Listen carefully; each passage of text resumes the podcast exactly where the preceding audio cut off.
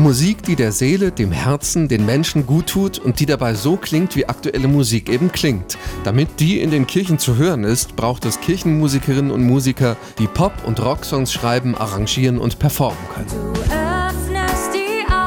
Die evangelische Kirche baut dazu eine neue Hochschule für Kirchenmusik in Bochum, bei der die Standorte für klassische Musik in Herford und Popmusik in Witten zusammenziehen, sagt Kirchenmusikdezernent Vico von Bülow. Klassik und Pop auf Augenhöhe in einem Gebäude, sodass sich beide Studierenden, beide Dozierenden gegenseitig bereichern können. Das ist tatsächlich einmalig. Wir werden auch Neues haben, zum Beispiel ein Tonstudio und eine Aula, eine große Veranstaltungsaula, die sowohl für Klassik als auch für Pop geeignet ist. So gehören Orgel und Flöten genauso dazu wie klassische Chöre.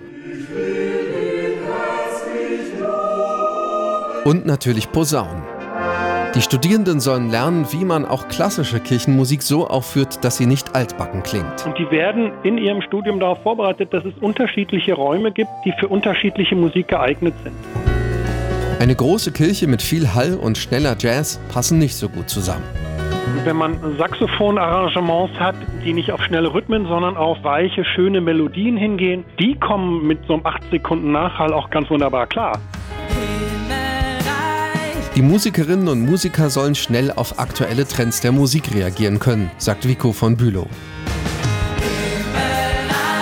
Wir werden jetzt nicht jede Woche die neuesten Hits aus den Charts unterrichten können, sondern die Patterns, die diesen Hits zugrunde liegen.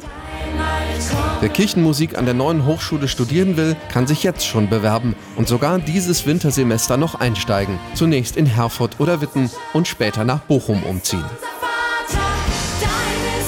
Aus der Kirchenredaktion Stefan Erbe, Radio SAW.